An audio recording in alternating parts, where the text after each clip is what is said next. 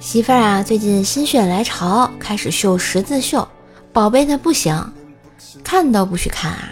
刚媳妇儿出去买菜，我忍不住打开看了一眼，真难看，没忍住刚喝的茶水就滴上面了，我吓得赶紧用湿毛巾擦，这一擦不要紧，全花了呀！媳妇儿回来不依不饶，非要我赔她一千块钱，我颤抖着双手递上所有的私房钱，看到媳妇儿高兴的样子。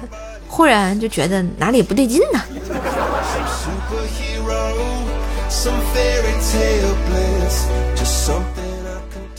我做错事从来拒不悔改，老公一再忍让我。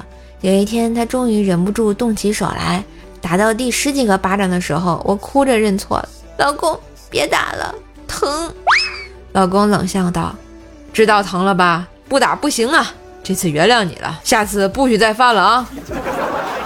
我于是点点头，那你下次打自己的时候轻一点哈，我心疼。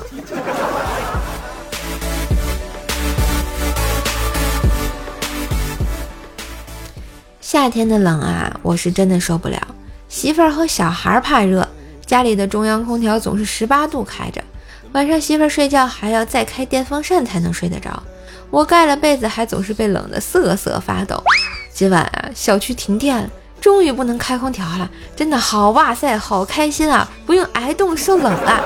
只是现在的我比开空调还惨，一整夜都在为媳妇儿和小孩用大扇子扇风啊，没爱了。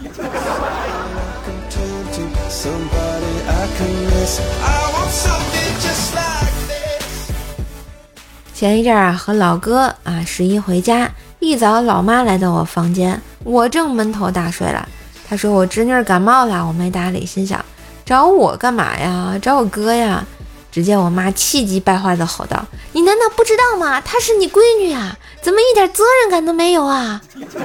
我忙从被窝里探出脑袋，老妈一见是我，眼神中有一丝慌乱，然后弄错了。接着她又跑到隔壁房间，对着老哥重复了一遍刚才的话呀。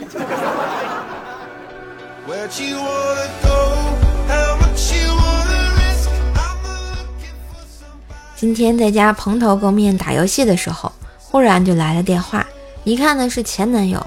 我不耐烦的接起电话说：“你还打我电话干嘛呀？”前男友说：“下来，我在你家楼下。”我不下去，我们说好不再见面的。你的快递，快点下来拿，我赶着去派件呢。哦哦，好好好，马上下来。